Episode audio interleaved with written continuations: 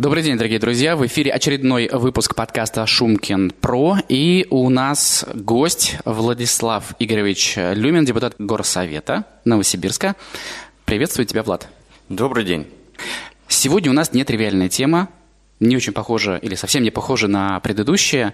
А, и я попрошу тебя, зная о том, что ты совсем недавно в очередной раз побывал в командировке в ЛНР – и я попрошу тебя рассказать нам, нашим слушателям и нашим зрителям, которые будут смотреть видео, с какой целью ты ездил, что ты там видел, свои ощущения, и поделись с вами, пожалуйста, эмоциями. Ну, смотрите, получается, первая поездка у меня состоялась э, год назад. Мы, получается, поехали в марте, когда, собственно говоря, все началось. Э, была такая программа, и сейчас она существует, волонтеры-медики. Тогда отряды только наши э, медицинские формировались, и вот с Новосибирска мы как раз поехали вдвоем. Одни из первых это поехал я и Иванинский Олег Иванович, депутат Государственной Думы.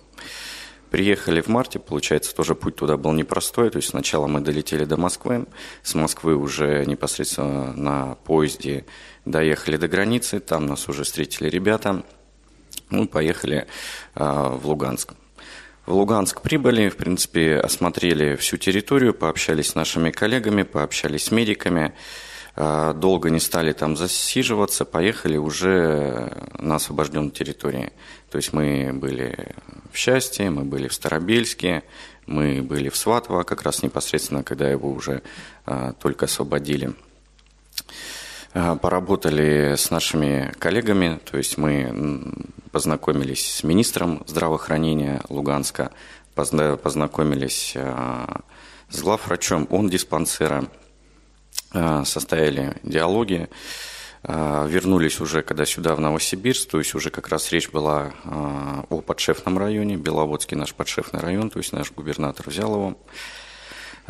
Будучи уже в Новосибирске, то есть мы понимали, какие там есть э, проблемы касаемо медицины, да, то есть, понятно, идут боевые действия, специальная военная операция, там работают э, военные медики.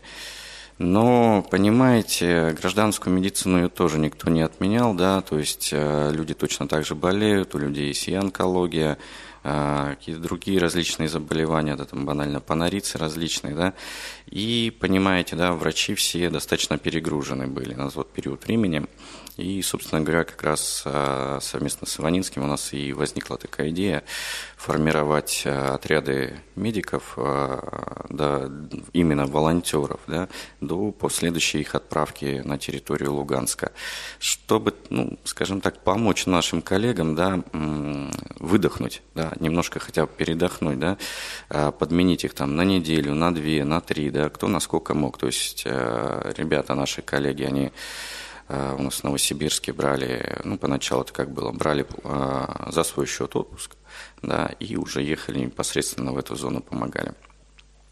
Ну, все прекрасно знаете и понимаете, как развивались э, дальше события. Мы, приезжая сюда, формировали гуманитарную помощь, отправляли ее мирному населению, также отправляли медицинские, медицинское оборудование уже в больницы. А, тоже все понимают, что была мобилизация впоследствии, а, и столкнулись с таким моментом, что действительно нашим бойцам потребовалась а, гуманитарная помощь, поддержка. Точно так же начали формировать грузы и отправлять, но буквально недавно, в марте, мы, получается, снова с Иванинским поехали в командировку, посмотреть уже на месте, как все происходит. Приехали туда, точно так же нас встретили военные. С собой мы а, взяли груз гуманитарной помощи, то есть загрузили фуру, там достаточно существенную сумму, там больше 80 тысяч. Также спасибо нашим а, партнерам, спонсорам, ну и простым людям, которые нам достаточно хорошо помогли. Привезли туда гуманитарную помощь, поехали уже в зону боевых действий, поехали в зону расположения наших военных – вручили им. Ну и помимо этого еще я получил от них как бы обратную связь, да, у нас очень много наших общественников, которые на территории Новосибирска всячески хотят поддержать, поддержать наших военных, а это очень важно, потому что если у солдата стойкий, сильный боевой дух, да, и он понимает, что у него идет поддержка с тыла, а, он а, осознает, что он защищает свой народ, защищает свои семьи, защищает своих детей – с собой мы, получается, брали, а, ну, понятно, там демосезонную одежду для военных, там еду, а, сети, которые общественники плетут. Также брали с собой большое количество окопных свечей. Вот как раз приехал уже непосредственно с бойцами, говорил, когда мы были в расположении рядом с передовой – Говорю, ребят, ну вот смотрите, мы вам груз принесли, понятно, по одежде, это все понимают, еда, это все понимают. Говорю, вот скажите, пожалуйста, вот нужны вам действительно вот те же окопные свечи, да? Они говорят, а сколько вы привезли? Я говорю, я привез тысячу. Они говорят, тысяча это замечательно, но это мало. Я говорю, ну, рассказывайте, как используете. Ну, понятно, когда они в окопе сидят, да, там банально, там ее поджег, сверху там поставил, там разогрел пищу элементарную. Вот. А меня удивило, как они используют их в блиндаже. То есть спускаемся вниз в блиндаж, то есть, понимаете, это сооружение выкопанное глубоко в земле. Чтобы тоже понимали, конечно, все зависит от отца командира, да, я так понимаю. А, но вот в те блиндажи, в которые я спускался, где живут солдаты, а, все сделано достаточно аккуратно, стены полностью деревом обшиты, пол абсолютно деревом обшит. Заходишь в блиндаж, там стоит буржуечка, а, рядом стоит умывальник обычный, там кухонька, ну и нары, где солдаты, в принципе, отдыхают. А, все достаточно цивильно, все а, хорошо устроено. Я говорю, показывайте, ребят, как используете наши окопные свечи. Они говорят, смотри, вот стоит буржуйка. Говорит, в блиндаже постоянно должна поддерживаться определенная температура. Ну, сами понимаете, это как бы земля, это влага, там все вот эти вещи, их надо обязательно просушивать. Мне говорят, смотри, вот а, в буржуйку мы, допустим, если закидываем, да, хапку дров, это, во-первых, дым, да, а, можно как бы нас заметить издалека. Потом, ну, непостоянное поддерживание тепла, да, времени очень много на это тратится. А мы берем там ну, штук 5, там 6 окопных свечей, а, подожгли, поставили их в буржуйку, они там горят там 10-15 часов, это вполне достаточно, и можно разогреть себе и пищу, и отвлекаться какие-то, на какие-то мелочи не нужно. То есть, э, и тоже вот пожелание бойцы нам э, какое сказали, я говорю, ну вот как вам все устраивает?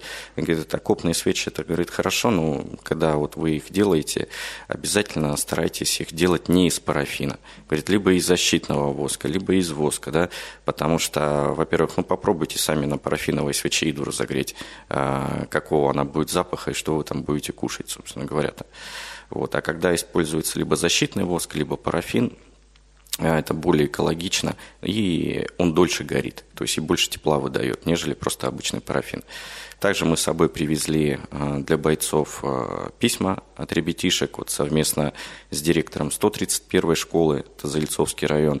Я еще до отъезда приезжаю к нему, говорю, ну давайте напишем, отправим. Ну, тоже передаю письма, говорю, ребят, вы вообще читаете, они вам нужны? Да, на чем солдаты на меня посмотрели, говорят, ну, конечно, нужны. Говорит, пойдем со мной, заходим в другой блиндаж, где у них там столовая.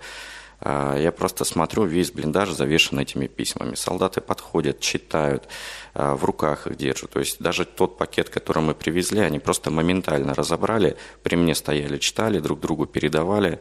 Да, некоторых а, слезы на глазах, что скрывать, наворачивались. То есть, ну, понимаете, человек, который находится в зоне боевых действий, да, вот именно на линии соприкосновения, он совершенно по-другому смотрит на нашу жизнь.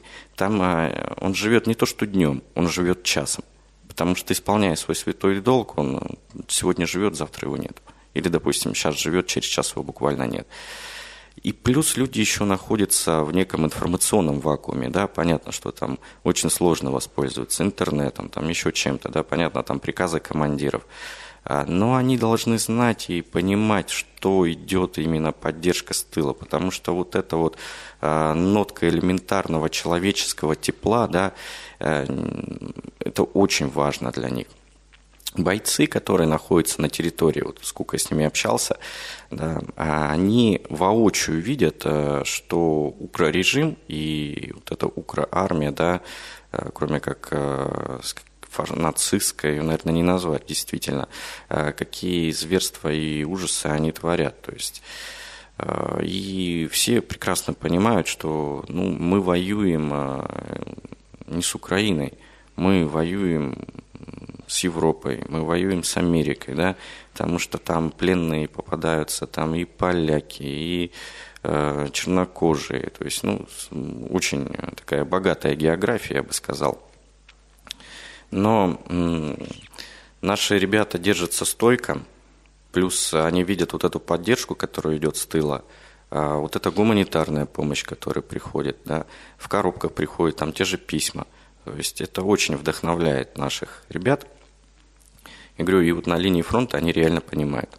Возможно, а, кто-то в тылу глубоком, да, у нас там, из предпринимателей там, с разными настроениями, да, возможно, не понимает, что действительно происходит. А побывав там, только вот единственная как бы, мысль складывается, что война это отечественная идет. То есть э, она идет, она направлена на наше уничтожение. То есть те люди, которые против нас воюют, они как-то воспитаны, что ли, или э, пропаганда им это в голову внедрено, что здесь не, не люди живут, совершенно, поймите, не люди. То есть мы для них какой-то скот, да. А что такое, там, я не знаю, там, зверски забит скот, там, или там порезать его, то это ничто. В этом греха никакого, по сути дела-то нету, да. И вот с такими настроениями они идут сюда. То есть у них реально настроение прийти, и вот мне сейчас дадут тут кусок земли, мне там, я не знаю, дадут каких-то рабов. А кто такие рабы? А рабы это вот русские, русские есть. И понимаете, и э, придут сюда, да, такие не люди, и, ну, страсти. И поэтому наши бойцы действительно выполняют святой долг, деваться уже некуда, у нас нет другого пути, в любом случае, все понимают, наше дело правое, мы победим. То есть мы в любом случае победим, будет это долго или это будет быстро, но победа будет за нами. А, и, допустим, каждый даже человек, если он туда попадет, приедет, пообщается с бойцами, увидит, что там происходит, я больше чем уверен, он придет к точно такому же выбору, ну, точно такому же мнению, потому что по-другому никак. В дальнейшем, а, побывав, получается, в расположении, пообщавшись с солдатами, а, мы поехали далее. То есть мы посетили объекты здравоохранения, мы посетили объекты детских учреждений, чтобы понимали, да, вот в детских учреждениях, допустим, были в незабудке. Там у нас э, находятся ребятишки с освобожденных территорий. То есть там с 7 до 18 лет э, у ребятишек разные жизненные ситуации, да, у кого-то нет родителей, у кого-то родителей на войне убили прям на глазах у детей. Да, с ребятишками общаешься, просто понимаешь, смотришь в глаза, что ну, у детей украли детства, по сути дела. Это уже не дети, это уже взрослые люди, да, которые делают а, уже действительно логические суждения уже взрослого человека. Тоже общаемся, ну, уже пошли как бы с ребятишками пообщаться, там с девочкой говорю, 14 лет, да. Я говорю, ну ты откуда там? Она вот говорит, вот с такой-то, с такой-то освобожденной территории. Я говорю, ну расскажи, как вы жили, что у вас было. Она, она вообще с легкостью рассказывает. Да как мы жили, говорит, я не знаю, там месяца, наверное, два-три мы жили в подвале. Ну, я сразу так подумал, ну, там семьей мы же в подвале жили, базировались. Я говорю, а сколько у вас человек было? А, ну, 30-40 человек было. Ну, представляете, в подвале жить 30-40 человек. Там, о какой гигиене там можно рассказывать? Там она рассказывает спокойно, там крысы бегали какие-то. Говорит, мы вообще нормально на это реагировали. Представляете, что вот уже у, у человека может с психикой быть, да, действительно. И поэтому туда и ездят и не просто как бы врачи, туда ездят и психологи, и педагоги. То есть у каждого есть своя миссия, да. Э, каждый выполняет выполняет свой долг, делает общий вклад в победу, да. Допустим, вот есть специалист, да, он обучен военному делу, он умеет воевать, да, он умеет защищать родину, он туда едет с этой целью. А есть врачи, да, понятно, что э, если дать врачу, наверное, автомат, ну, вряд ли какой-то сильный эффект он в этом покажет, да, если врача-хирурга поставить вот за операционный стол, да, действительно он и поднимет бойцов и отправит их, э, и вылечит и отправит их дальше выполнять свое дело. Ну, тоже наши врачи работают, коллеги. Вот а, недавно вернулся Павел Жерди, там, коллега мой, хирург с 25-й медсанчасти, уезжал туда на 5 месяцев. пять месяцев оперировал, ему там медаль дали. То есть, понимаете, каждый делает свой долг действительно в сферу своих возможностей.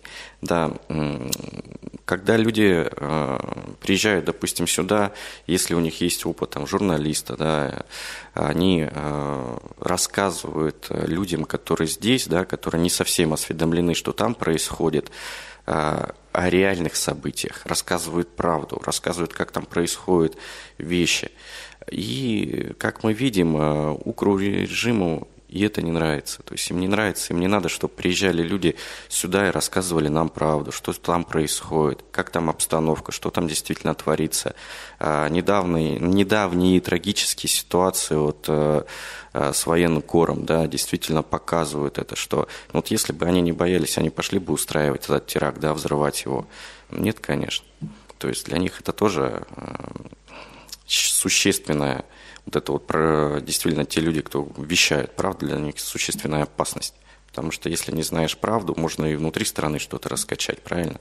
То есть можно внедрить в умы, как мы уже увидели, да, различные вещи, которые не, не являются действительностью.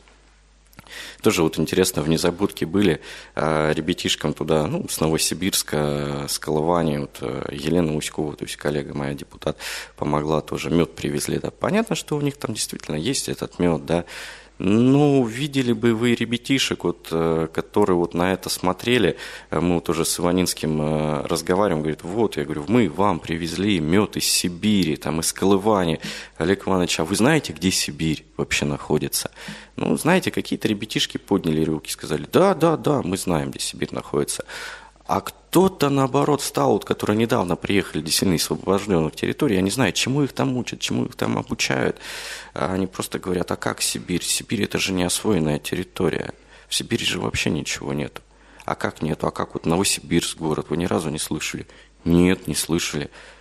И такое чувство, что вот людям внушают, что здесь кроме как медведя никого нету. То есть, ну, помимо этого тоже вот поспрашивали с ребятами, поговорили, вот вы в школе какой язык, как учили, как изучали, да. Говорят, вот с первого класса, там в первом классе, во втором классе у нас там было, э, там разные классы. Был класс, где украинский изучали, есть класс, где русский изучали, есть смешанные. А потом, говорит, какой-то период времени настал, и нам запретили разговаривать на русском языке. То есть в школе начали внедрять именно уже э, непосредственно украинский язык. Если взять, допустим, первую командировку, куда я, когда я туда ездил, мы только приехали в Старобельск, мне его тоже дают учебник, говорит, ну, посмотри, чему там учат. Ну, там такой, извините за выражение, бред написан, что ну, здравомыслящему человеку просто даже не поверится, что такое реально можно написать в книге. И такому реально можно Э, учить людей. Но извините меня, если там серьезно пишется, что там, я не знаю, Гагарин украинец, э, и серьезно пишется, что там э, какие-то их предки чуть ли не руками там вырыли какое-то море, ну как в это можно верить? А люди в это верят. Понимаете? И вот тоже, когда приезжаешь вот на освобожденную территорию, вот тоже там такая, понимаете, ну, говорить честно надо, всегда считаю это двоякая обстановка – вот если люди постарше, да, которые вот прошли советскую школу, да, уже взрослые наши ровесники, они э, адекватно воспринимают, ну, более адекватно воспринимают ситуацию, да, где-то боятся, где-то боятся что-то высказать, да, у людей неоднозначная позиция. А вот молодежь, которым там, я не знаю, 17, 18, 19, 20 лет, очень неоднозначная позиция, смотрит порой на тебя вот так вот, либо из-под лобья на тебя посмотрит, ты думаешь, либо вот сейчас из прицела он на тебя глянет. Так что тут тоже все неоднозначно, работать надо очень много, да, и работать в разных направлениях, еще и работать с людьми.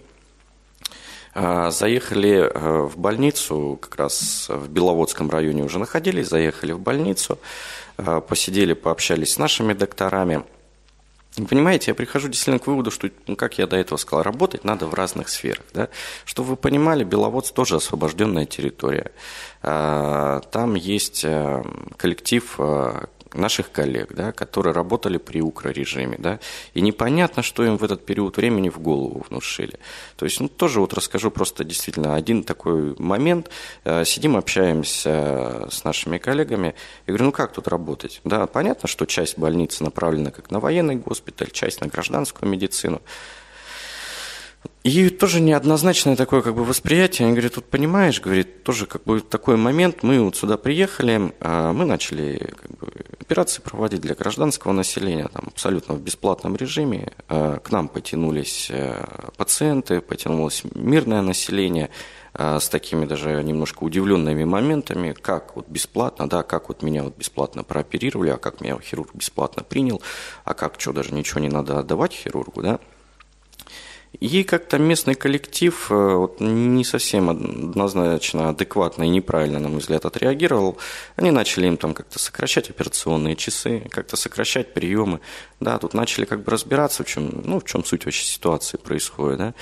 И те говорят, ну, ну прямым текстом, а что вы наш хлеб отнимаете? То есть, понимаете, вот эта вот специфика, да, вот э, этого менталитета укрорежима заключалась в том, что нет бесплатной, да, то есть медицины. Если человек пришел, пациент пришел, да, к хирургу или к терапевту, да, и тот ему помог по бесплатным моментам, да, тот обязан ему что-то дать. То есть, э, либо там под столом, либо в халат там какую-то денежку засунуть, понимаете? И вот это вот восприятие у людей еще осталось. То есть, и вот с этим очень сложно бороться, это надо перестраивать. То есть, это надо перестраивать, и то, что наши делегации туда ездят, и врачей, да, и как бы на нашей территории, возможно, этих людей привозить, привозить да, менять их сознание, объяснить, что все, это территория России. То есть, здесь российские законы. А, по-другому быть не может. Так что, если хотите, работайте. Если не хотите, ну, извините, а, вы будете отвечать а, по российским законам уже за все свои действия, которые вы делали. То есть это такие как бы тяжелые моменты. И понимаете, это очень во многих вещах я там как бы наблюдаю вот эту вот именно перестройку. А, если брать территорию вот именно ЛНР, да, которую вот люди 8 лет находились прямо под этим гнетом, да, под этой всей войной, вы представляете, как они на самом деле нам рады? То есть, э, и вопрос на самом деле в самоопределении людей, находящихся на определенной территории. Вот те люди, которые находятся в Луганске, на Донбассе, да, они сделали уже давно свое определение, много-много лет назад, да, я не знаю, еще в Советском Союзе, наверное, что это русская территория. Мы русские люди, мы здесь живем. Вот, это самоопределение народа э, этой территории. Поэтому они не считают, поэтому там нет такого понятия, там братские народы, не братский народ. Мы один русский народ. То есть мы одна большая территория, мы одна большая великая страна. Вот. И э, очень, э, я говорю, очень просто хорошее отношение. Люди э, постоянно благодарят. Но э, в любом случае, в тот же Луганск, да, сейчас постепенно уже прошел год, мне есть чем сравнивать, мирная жизнь действительно возвращается. Если когда мы туда приехали, там еще плюс была эвакуация, то есть там э, были пустые улицы, да, машин практически не было то на данный период времени ну, жизнь постепенно мирная возвращается. Понятно, что там есть комендантский час, да, понятно, что есть патрули, понятно, что там не везде даже можно там фотографироваться, да, в сферу ну, безопасности каких-то объектов. Вот. Ну а так идешь по центру Луганска, ну сидит молодежь уже, там сидят, там обнимаются, там целуются, свадьбы идут, э, молодежь свадьбы играет. То есть открылись э, гостиницы, там открылись какие-то столовые, где элементарно можно уже покушать. Народ вернулся, то есть уже ходит, гуляет. Ну, понятно, комендантский час там есть, как бы это все соблюдается. Помимо этого, там мы встретились э, с главным реабилитологом Российской Федерации, с профессором Ивановой. То есть достаточно сильный специалист а именно приехала на территорию внедрять вот эти вот э, наши стандарты, наши системы реабилитации. Потому что там это действительно необходимо. Потому что есть промежуток, да, когда, ну, вернее, есть такое окно, да, когда надо здесь и сейчас делать, не затягивать с реабилитацией. Ну вот, грубо говоря, да, человеку нужно там реабилитировать там конечности, да, как бы восстановить их движение. Э, и вот это драгоценное время, которое не стоит терять там в отправке его там в Москву, там в Ростов, я не знаю, там к нам в Новосибирск приезжают ребята. Да, и чтобы с этим не тянуть, может, чем быстрее ты сделаешь реабилитацию, тем, быстрее, тем она будет э, качественная, и тем больше функций э, организм может восстановить. А у них тем более сейчас вся законодательная база, она меняется, она перестраивается под нашу.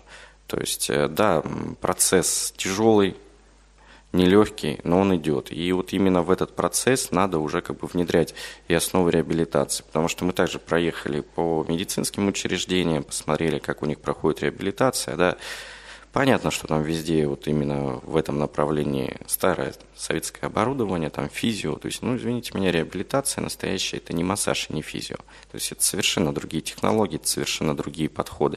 То есть и вот этот процесс сейчас будет туда внедряться. То есть это тоже должны все понимать и осознавать. Также на определенных местах очень тяжело, э, ну, кадровый голод имеется. То есть э, очень сложно с управленцами, с очень сложно там с новыми там директорами каких-то там, ну, назовем так, муниципальных учреждений.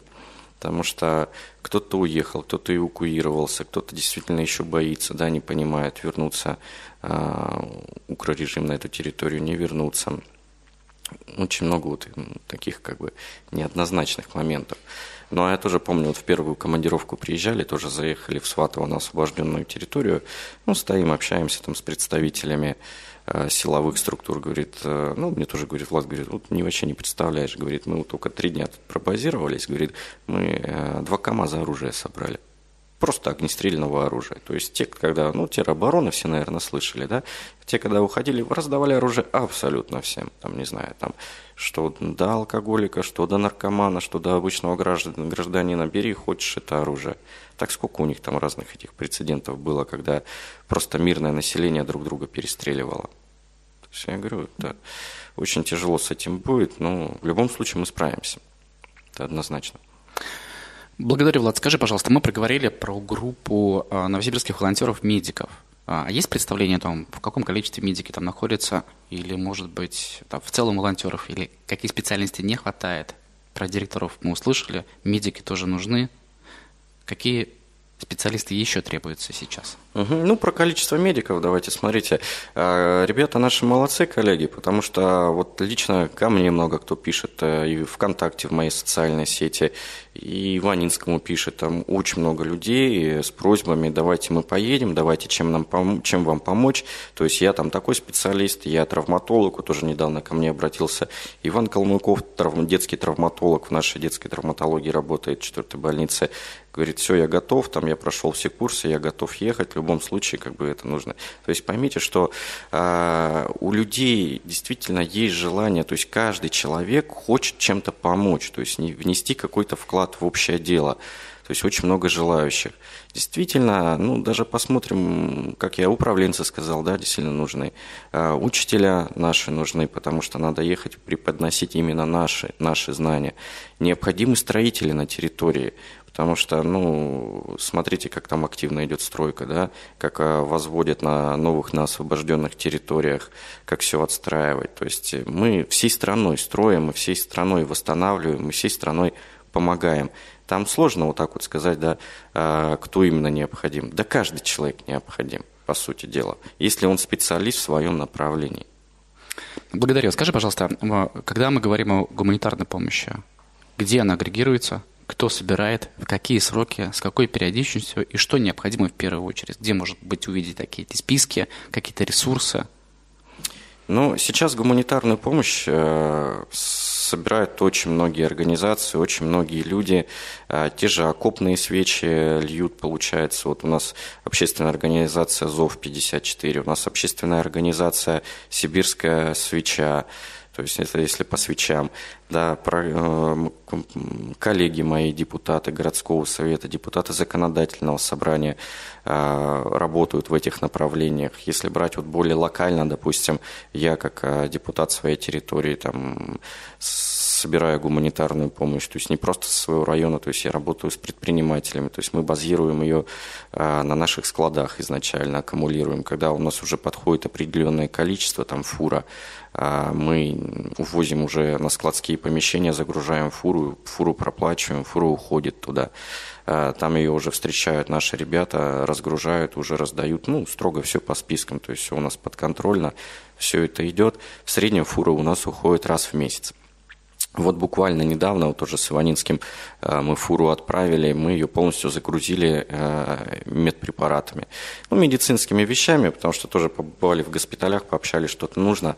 А, нужны, понимаете, такие вещи, как бы расходные, расходные материалы. Это, допустим, капельницы, шприцы, перчатки, которые постоянно расходуются. Мы фуру загрузили, отправили. А, да, еще не сказал такой момент. Э, с бойцами еще разговаривали по гуманитарной помощи, что действительно сейчас необходимо. То есть, да, когда была мобилизация, были проблемы со снабжением, с вещами. А, но сейчас наша уже армия перестроилась, а наладили снабжение, то есть в этом проблем нет. Да. То есть, в принципе, еда есть, одежда есть, вооружение есть. Не хватает э, таких вещей, как э, беспилотные вещи, там квадрокоптеры банально, да, понятно, это дорогие вещи, но их не хватает. Тоже вот с генералом сидим, общаемся, я говорю, ну вот хорошо, квадрокоптеры мы там привезем.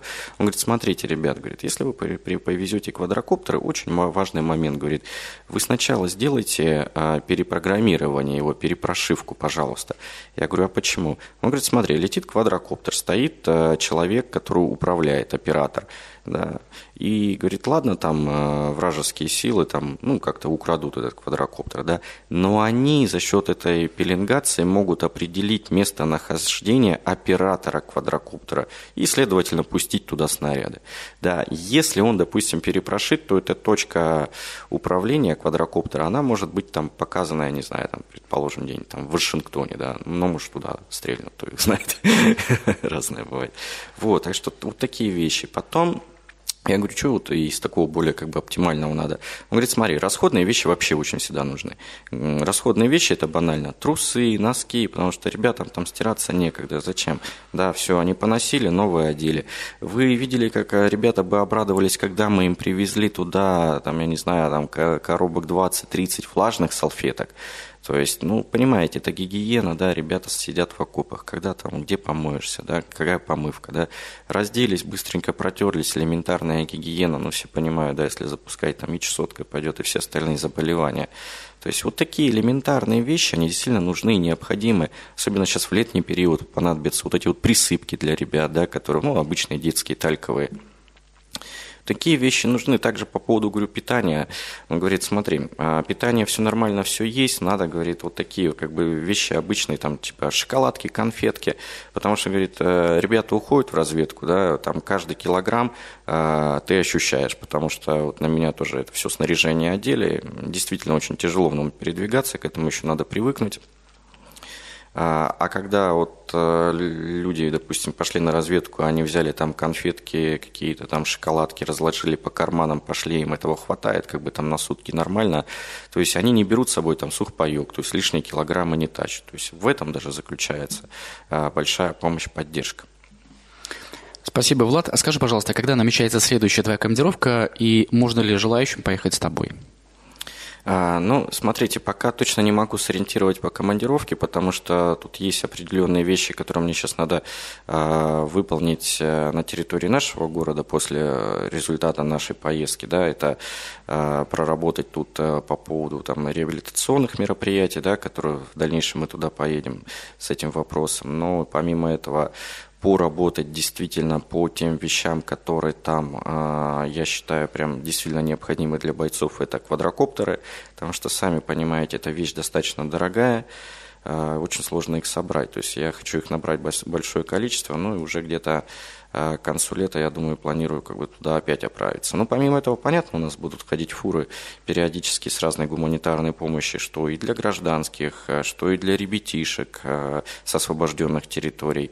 Э, что и для военных, и для наших коллег э, со здравоохранения.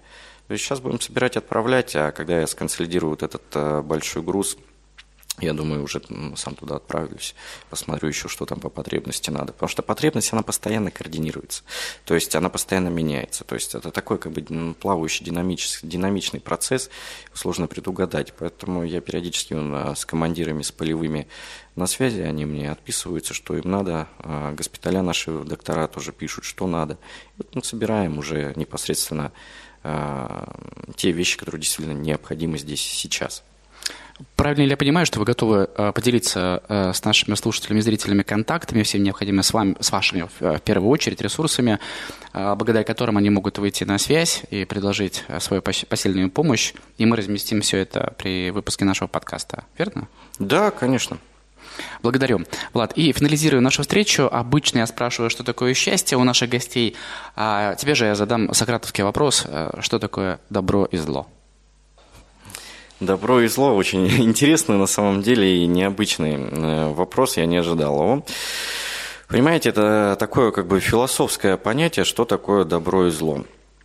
Э, но, и опять же, для каждого человека оно э, воспринимается по-разному. И для человека, скажем так, с определенной территории, с определенной там, страны, да, с определенным культурным слоем тоже воспринимается по-разному. Я считаю, что, в принципе, для человека, ну, для меня, да, что такое добро?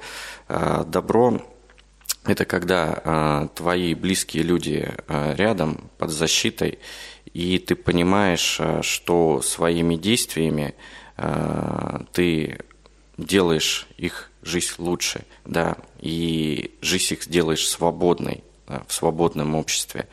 Но, а зло, ну, зло, когда ты, наверное, ну, в данном а, контексте, да, когда ты, не знаю, отказываешься выполнять свой святой долг и защищать свою родину, а просто бежишь куда-нибудь, сломя голову, где ты на самом деле никому не нужен. Мы нужны только здесь, в нашей стране. Это наша страна, мы здесь родились, здесь и умрем. Благодарю, Влад. А, дорогие слушатели, у нас в гостях Влад Люмен, Новосибирск, ЛНР. От первого лица. Пока. Почему никто не хочет меня слушать? Хочешь найти передачу нового вещания, которую слышал в эфире? Где она? Эй! Я здесь. Заходи на любой подкаст-терминал. Apple подкасты, Spotify, Яндекс.Музыка, Podster, Storytel, Google подкасты, ODFM, SoundStream и многие другие. И вбивай там название передачи. А еще они все есть на сайте. Новое вещание .рф. Удачи тебе! Слушай новое вещание везде. Болтай.